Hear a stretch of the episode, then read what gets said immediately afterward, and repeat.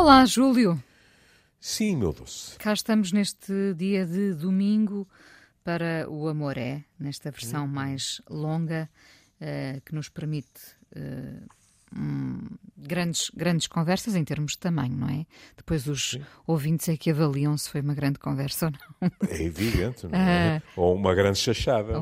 Ou, é, é grande... claro que e os que acham isso normalmente não avaliam dessa forma, não é? Porque vão para outra estação rapidamente. Pois, não, não chega à chachada, não é? É, é estar a ouvir nos 45 minutos para depois. Agora lembrei-me do meu pai que, que odiava os festivais da, da Eurovisão. Uh, estar a ouvir nos 45 minutos só para poder dizer esta semana ainda foram piores que a semana passada.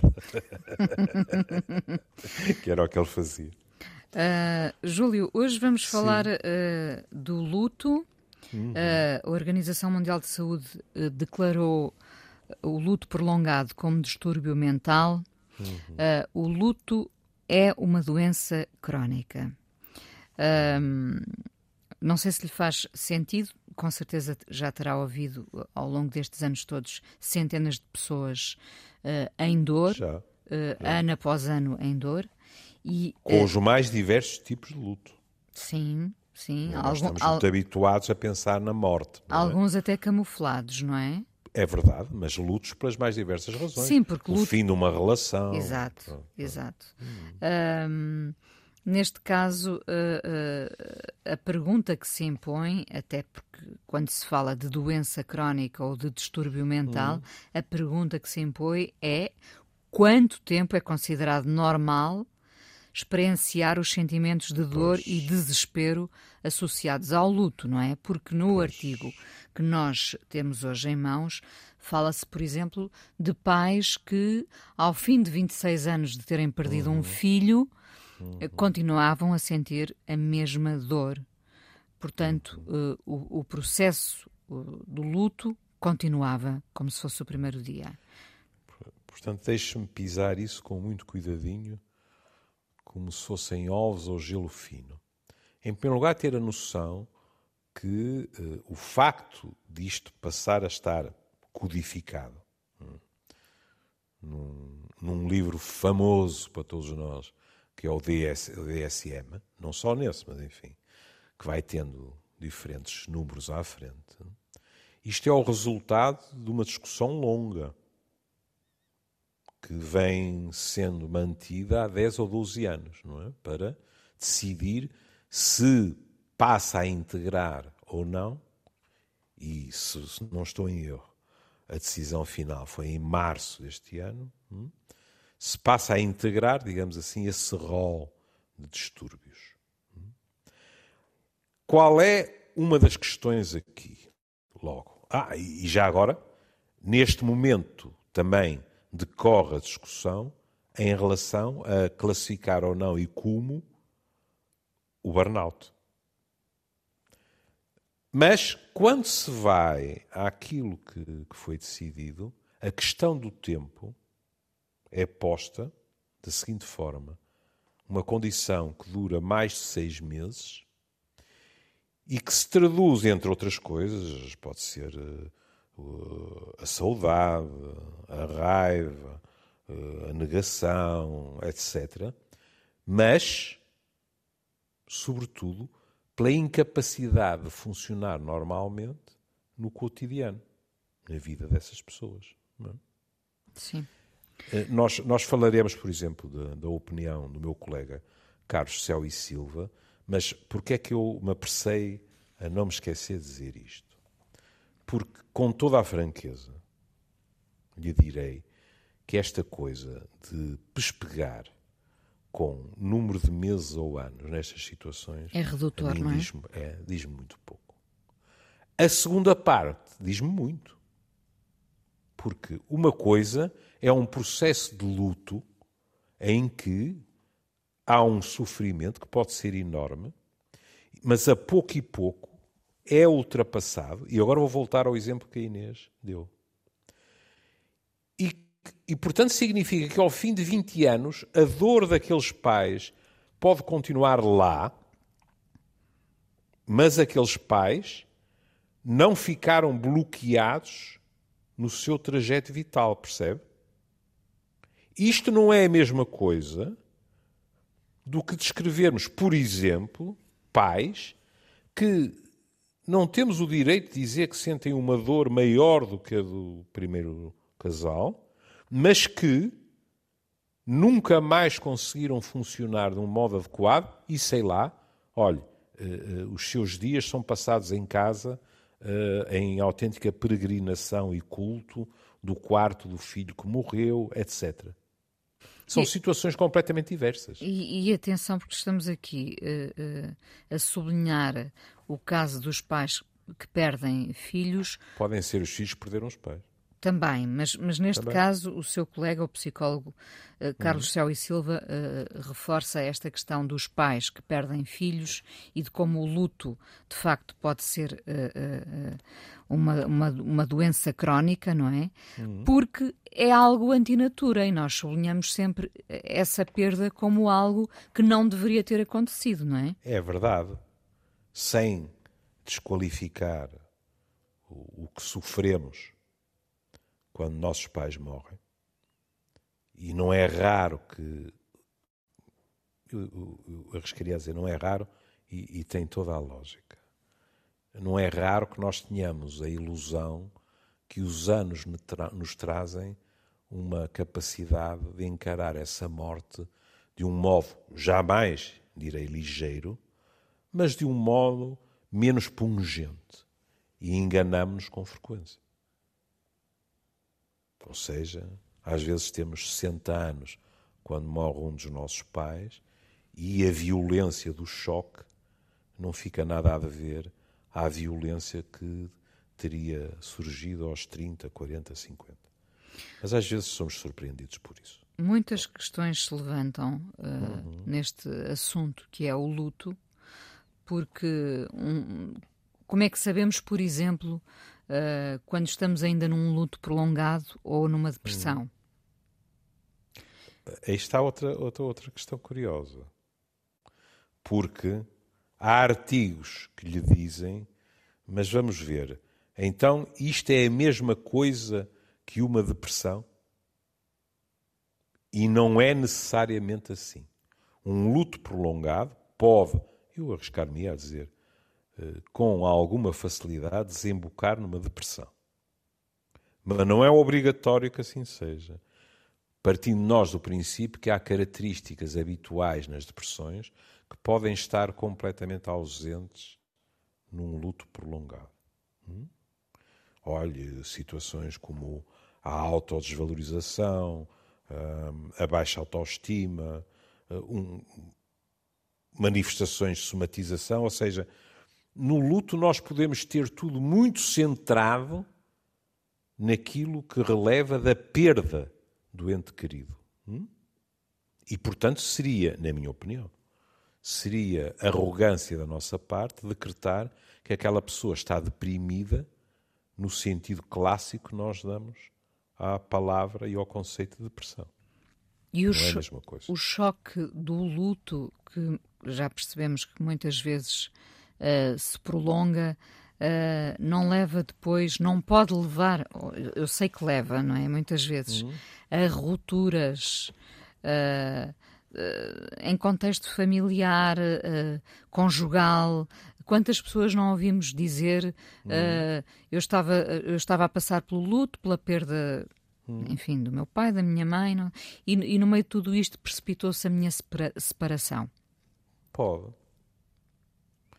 E também há uma lógica subjacente a isso. Quer dizer, o que é que nós pensamos é, perante essa hipótese e o que é que, arrisco-me a dizê-lo, seria desejável? Se alguém está em sofrimento, o outro oferece não um ombro, mas dois ombros.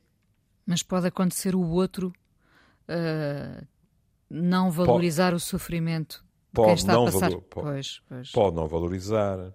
Pode acontecer que o outro chegue a uma determinada altura e não tem que ser nem seis meses nem três, não sabemos, mas em que o outro tenha uma sensação de caramba, mas quando é que isto termina? Por exemplo, o outro pode sentir-se desleixado. O outro pode, inclusivamente, verbalizando ou não, achar que há outros membros da família que estão a ser desleixados? Olha, as crianças. Porque a pessoa está tão uh, submersa pela sua tristeza, etc., que não consegue uh, dar a mesma atenção ao agregado familiar, se quiser simplificar, que dava antes. E isto pode, com esse outro, perante uh, algo que é sentido como uma queixa, ou que pode ser mesmo uma queixa, perante algo que é sentido como uma não compreensão ou não apoio, dizer para si mesmo, mas então é este o homem ou a mulher que eu pensava que gostava de mim, que me apoiaria no bom e no mau e tal, e portanto podem aparecer sementes de eh, ruptura na relação de casal. É na verdade. verdade. pode haver um abandono das duas partes, não é? Como, como o Júlio disse, uh, pode quem está a passar pelo luto abandonar-se e até negligenciar. Uhum. Uh, o, o, outro e os outros, não é? Uhum. A, a, família, uhum. e pode haver um abandono de quem não está a passar pelo luto e, portanto, não, não está na mesma sintonia e Tem não oferece a mesma compreensão. E, e, imagino que quando estes abandonos chocam de frente, uma ruptura possa ser possível, não é? Suponha que o outro é uma pessoa, ou pelo seu trajeto de vida, ou qualquer coisa que, que faz parte da sua maneira de ser, é uma pessoa que se protege muito do sofrimento. Pode acontecer que esta pessoa, mesmo de um modo inconsciente, se mantenha à distância. Quando eu estou a ser à distância, não é ir dormir para o quarto de hóspedes, se houver quarto de hóspedes lá. É manter-se à distância emocionalmente. E muitas vezes até com, digamos assim, um, um argumento que a pode ou o pode satisfazer, que é, numa situação destas, alguém tem que manter a cabeça fria. Não estou a dizer que não. Estou a dizer que é preciso manter um equilíbrio, ou tentar manter um equilíbrio, de maneira que alguém que está em sofrimento não se sinta abandonado. Agora, repara, eh, o meu colega falou de casais 26 anos. É uma vida pela perda de um pessoas filho, que não aguentam, sim, não é? De, um de vez em quando nós falamos aqui de separações nas tentativas de nos, nos tratamentos para tentar engravidar por causa do stress. Uma situação destas é um stress crónico e um stress crónico pesado. E pode haver pessoas que não aguentam. Também não vou ser eu que vou decretá-las todas psicopatas, percebe? Ou dizer que não gostavam. Posso chegar a uma altura que de repente, começam a surgir, se quiser, efeitos colaterais, ou seja, as pessoas. Basta dizer isto. Suponha que uma das pessoas começa a sentir-se menos acarinhada por quem está uh, num processo deste de, de luto. Hum? E a pessoa começa a dizer para, para consigo mesmo: Mas espera aí, mas uh, uma coisa não, não pode obstar à outra. A nossa vida de casal deixou de ser o que era. Etc, etc, etc. Não é? E isto pode fazer com que um dia a pessoa diga: chega. A pessoa com quem eu era feliz já não existe, de certa forma. Eh, eu racionalmente posso compreender que haja uma enorme tristeza, mas isto já durou tempo demais, seja isso o que for, e isto tornou-se uma situação que eu não consigo aguentar. O vizinho do lado pode perfeitamente aguentar. É? Pronto. Depois... Aqui há um aspecto. Diga, diga. diga. Não, eu não, ia, falar de... ia falar dos tempos diferentes que cada um tem para passar pelo luto, não é? Há pessoas uh, que de facto podem uh, ter uma vida de luto pela frente e há uhum. outras pessoas que, que, que, se resolveram antes, que se resolvem no uhum. momento do choque. Uh, tem que se respeitar, temos todos que aprender a respeitar uh, os tempos de cada um, não é? Olha, querida, se deixarmos falar de morte de pessoas e falarmos de morte de relações, há pessoas que fazem o luto ainda na relação. E que quando a relação termina, estão perfeitamente prontas, não, não é para recomeçar outra, necessariamente, mas estão perfeitamente prontas para seguir com a sua vida sem grande sofrimento. porque ainda na relação viveram-no. Viveram-no. Sim, e às vezes, não, não vou dizer alívio, mas é, é, é fácil quem viveu esse luto uh, na, hum. na, na, ainda na relação, em relação, uh, pode depois muito mais facilmente sair quase uh, próximo, amigo. Mas, oh, querida, oh, querida, ah, nesse sentido, porque eu ia lhe dizer, não tenha medo em falar de alívio. Há pessoas que saem de relações, nem estou a falar de questões como violência doméstica, etc, etc. Não, mas de relações que relações elas sentem como tornaram, morte há muito tempo. Pois, é? e se tornaram quase e, um portanto, suplício, não é? Exatamente, e Quando portanto alguém, falar de alívio é perfeitamente legítimo. Quando alguém não tem vontade de, de voltar para casa ao fim de um dia de trabalho, hum. ou, ou quase acordar de manhã, não é? Uh, eu percebo que nesses casos pode, pode ser um alívio, não é? Mas eu até estava a falar numa relação que entrou num desgaste, não é? E hum. ambos sentem-no. E, e, às vezes custa é, é verbalizar esse, esse fim, mas, uhum. mas esse fim já começou a ser vivido muito antes. E então, quando se dá, quando alguém tem a coragem de, de falar finalmente nesse, na, na, na, no, te, no, no términos, que é uma palavra que eu não gosto nada, mas no terminar da, da, da relação. Pode uh, ouvir do outro, eu também acho. Eu também acho. Olha, ainda bem que tu falaste no assunto. Sim, não é? pode, é? Pode. E aí, para ir ao que a Inês estava a abordar, a probabilidade de uma dimensão da relação, suponhamos um casamento, terminar, mas uma relação de amizade entre essas duas pessoas permanecer é muito maior. Sem dúvida, sem dúvida. Até porque muitas vezes essas pessoas estão-se a separar, mas têm um património comum e eu não estou a falar de terras e de contas bancárias. Podem, por exemplo, ter filhos. E não deixaram de ser pais por causa disso, não é? E, e, é, é, até, é até uma felicidade em termos da ganapada que os pais, se têm de se separar, se separem em boas relações um com o outro. Mas, mas já que falou, essa questão também é interessante, hum. da, da, da, via material, digamos. Imagina hum. um casal que levou anos a construir a casa de sonho, não é? E, e, e, e, no fim desse processo, da casa construída, eh, hum. coincide também com o fim da relação. Também há um luto por esse lado material, porque, ah. por, porque foi um sonho que se concretizou e que deu lugar ao vazio, afinal. E bom, e, e, se estamos a falar de coisas materiais, isso depois pode levar a situações muito complicadas. Por exemplo, pode levar a que não haja separação. Quantos casais eu ouvi dizerem-me nós permanecemos formalmente juntos, cada um de nós faz a sua vida uh, privada como quer, mas em termos económicos para nós o divórcio seria muito mau. Pronto, tem empresas, tem isto, tem aquilo, não percebo nada disso. Não é? Mas não seria uma boa decisão em termos uh, materiais divorciarem-se. E então as pessoas ou ficam, uma delas ou as duas, em sofrimento, ou chegam a entendimentos que lhes permitem uh, permanecer eu falei de casamento porque, em geral, com o casamento, os compromissos são mais. Repare, muitas vezes eh, eh, as pessoas são sócias, por exemplo, do mesmo negócio.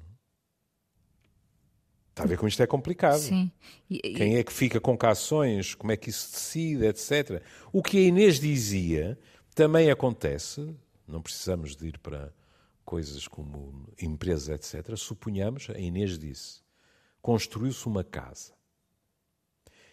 E quando a separação se está a dar de um modo não muito amigável, nós podemos ouvir coisas deste género.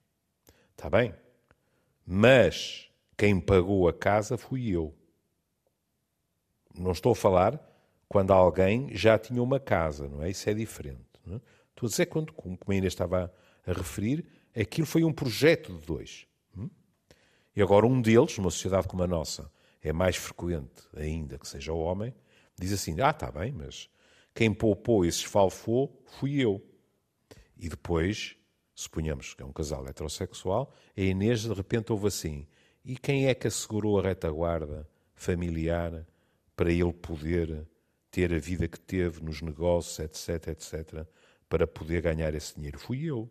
E então agora ele está a dizer: fui eu, fui eu que paguei e portanto a casa fica para mim. Isto é muito complicado. Uhum. Sem dúvida. Uh, uh, voltaria um bocadinho atrás só para lhe perguntar, Diga. nesse contexto de quando ambas as partes acordam em continuar debaixo do mesmo teto, porque uhum. a situação financeira, empresarial, sei lá, não uhum. o permite, não é? Uh, se se pode ser feliz assim, ou seja, as pessoas passam, uh, uh, continuam, não passam, continuam a viver debaixo do mesmo teto.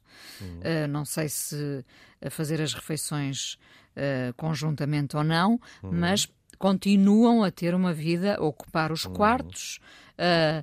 pode ser feliz assim? Depende muito do que consideramos felicidade. É? Eu, por exemplo, quer dizer, mas eu não sou não sou um bom exemplo, ainda por cima eu vivo sozinho, não é? Uh, eu, eu, eu, perante essa hipótese, alguns dos cabelos que me restam ficam em pé, não é? Porque acho que quer se queira, quer não, há um stress, mas permanente. Mas, em contrapartida, eu tenho que me ater àquilo que eu vi.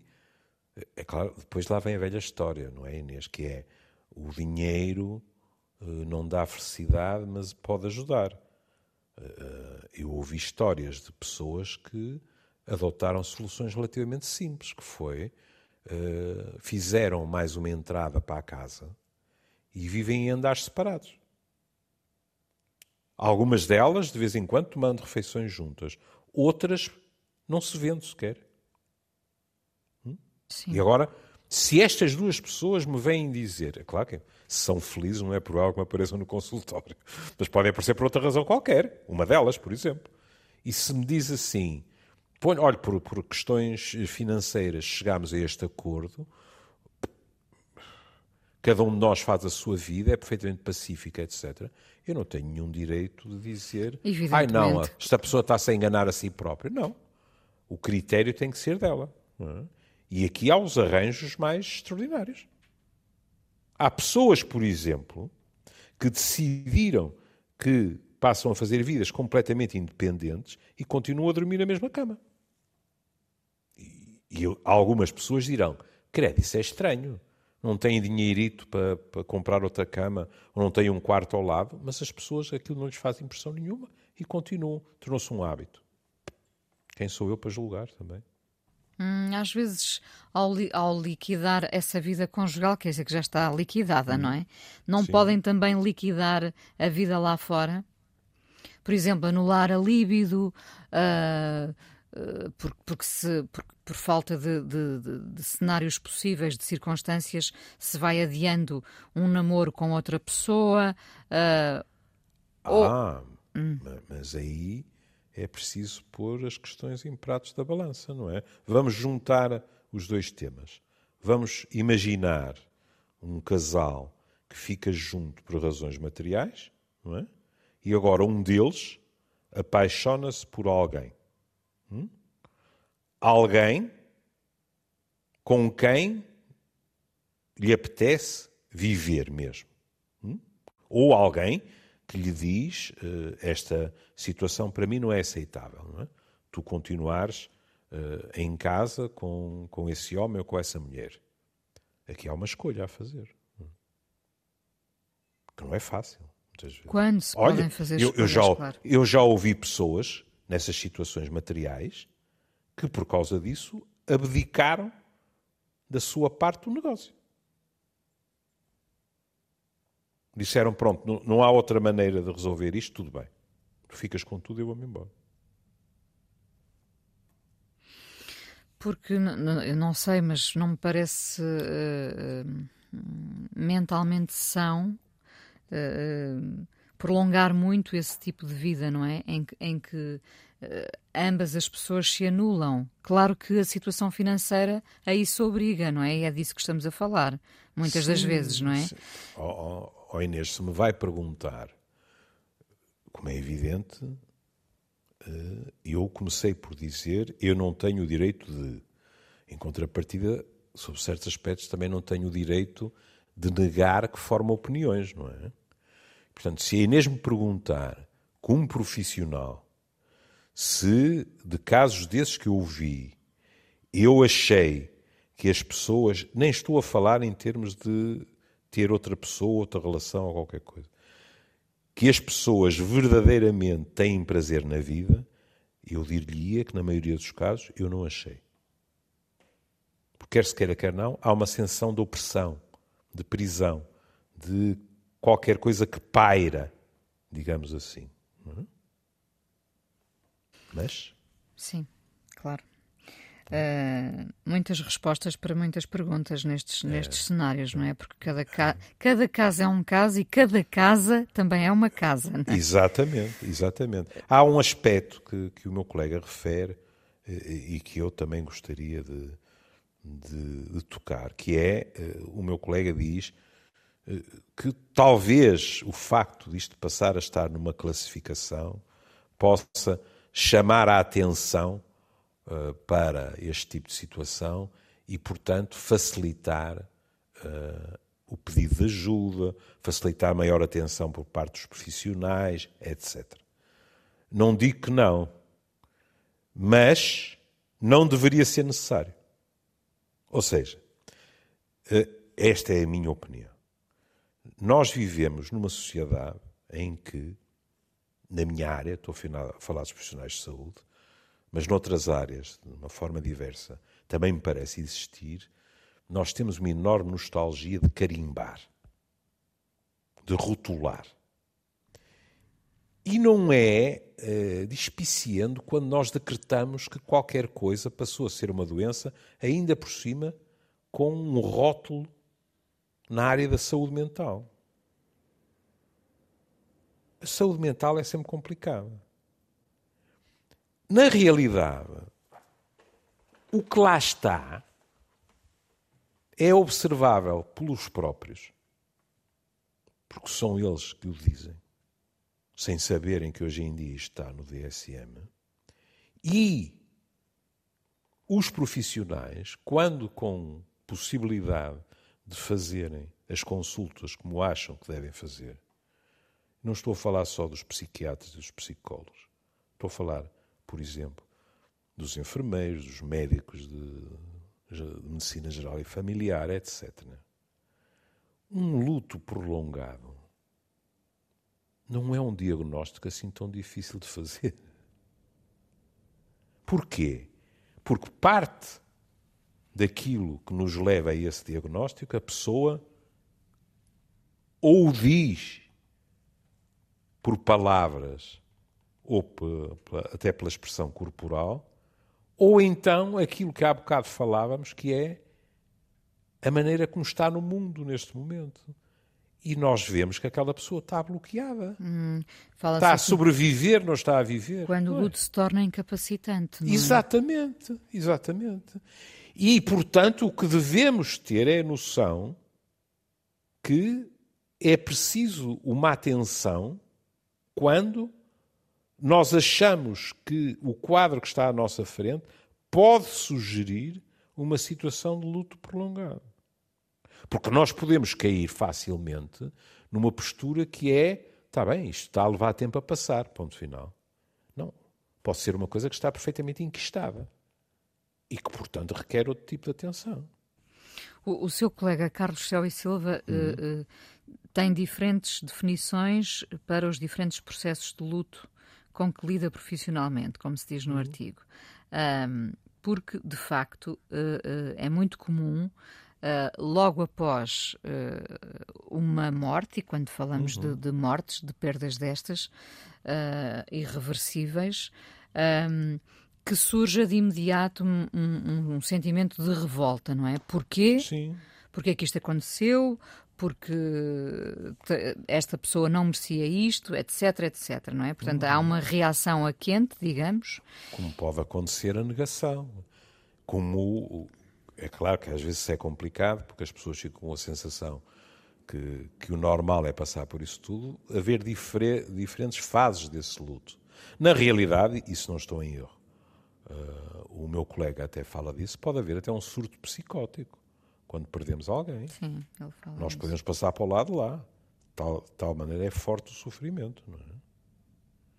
E, e isso é importante. E depois, hum, a tal consciência, que não é imediata, evidentemente, hum. uh, ou a dor não seria assim tão grande, mas a consciência hum. de que a vida continua e nós vamos ter que continuar a fazer hum. mais ou menos tudo como fazíamos antes. É. Agora mais Al, pobres, sem algo aquela que é pessoa. é referido e que é importante é? é que, atenção, que nas crianças as manifestações são diferentes.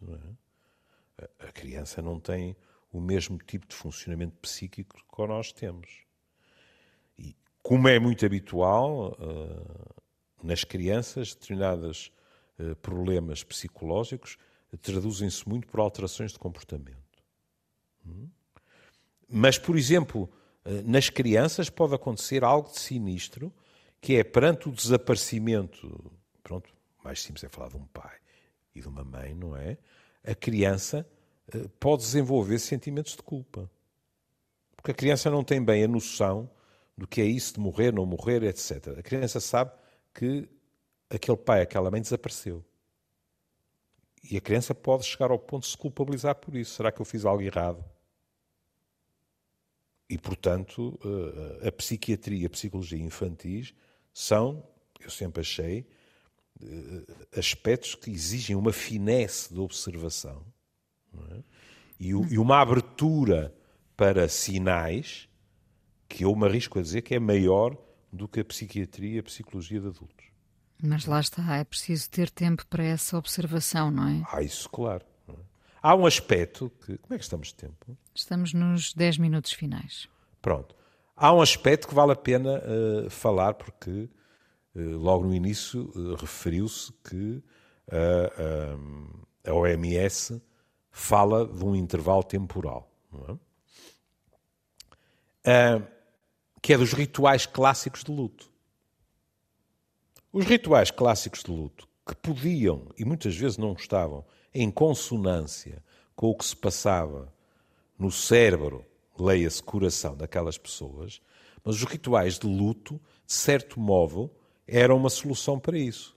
Vestia-se de preto X tempo, depois aliviava-se o luto, era assim que se dizia, se bem me lembro. Exatamente. Passa, não é? Aliviava-se, passava-se ao cinzento. Já o branco era aceita, o luto. Já, já aliviou o luto. Ora bem, essas convenções, esses rituais, têm uma, ah, uma função facilitadora, que é toda a gente sabe aquilo que é suposto acontecer.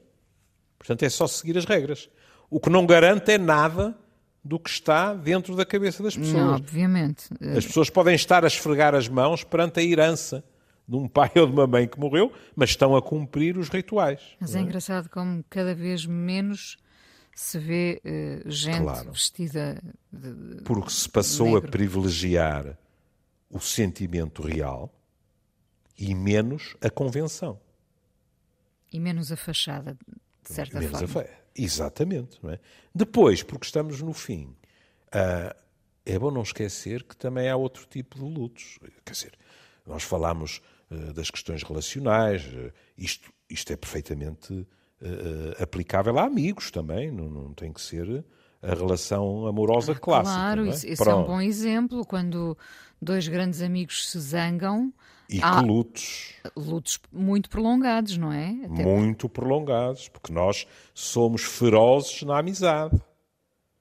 Com mais facilidade, como eu digo sempre, em termos gerais, com mais facilidade perdoamos no amor do que na amizade, muitas vezes. Hum?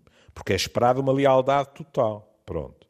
E depois há outra coisa que é, de vez em quando, somos obrigados a fazer lutos por nós próprios, por os nossos sonhos, por aquilo que realizamos e não realizamos. Pomos-nos à frente um espelho, real ou imaginário, fazemos balanços e podemos ficar muito desiludidos com o balanço que fizemos. Olha, por exemplo, e voltando ao lado material, hum. mas este, este lado material às vezes é muito importante como pilar e como suporte uh, dos nossos dias. Alguém que persegue determinada casa uh, e esteve por um triz a conseguir uhum. essa casa e sonhou durante semanas, uhum. pensou que uhum. tinha a casa nas mãos. E Mobilou-a. Mobilou-a, nem que, né? exato. É, nem que na cabeça, imaginou-a. Virtualmente.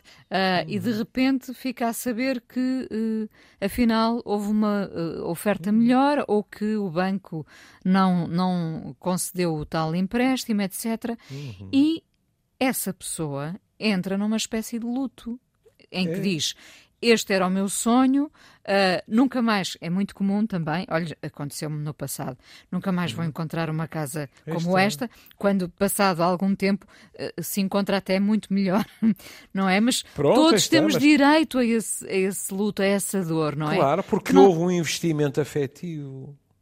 Ó oh, oh, Inês, eu não tenho a menor dúvida que alguns dos meus bons amigos, eu poderia ter dito até só amigos, não é? Porque, como sabe, uh, e, a Inês partilha isso comigo, não é? Uma coisa são amigos, outra coisa são Estão de luto pelo, pelo, facto do Porto não ir ganhar o campeonato este ano, não, é isso? Não, credo, credo. Em primeiro lugar, não seja pessimista.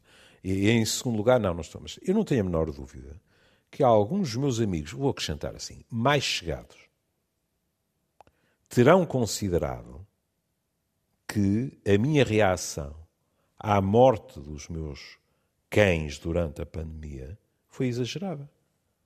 Alguns deles, que, não, que nem sequer gostam de animais de estimação, não, se, não terão sido sequer capazes de entender. Percebe? Respeitaram, que é diferente. Porquê?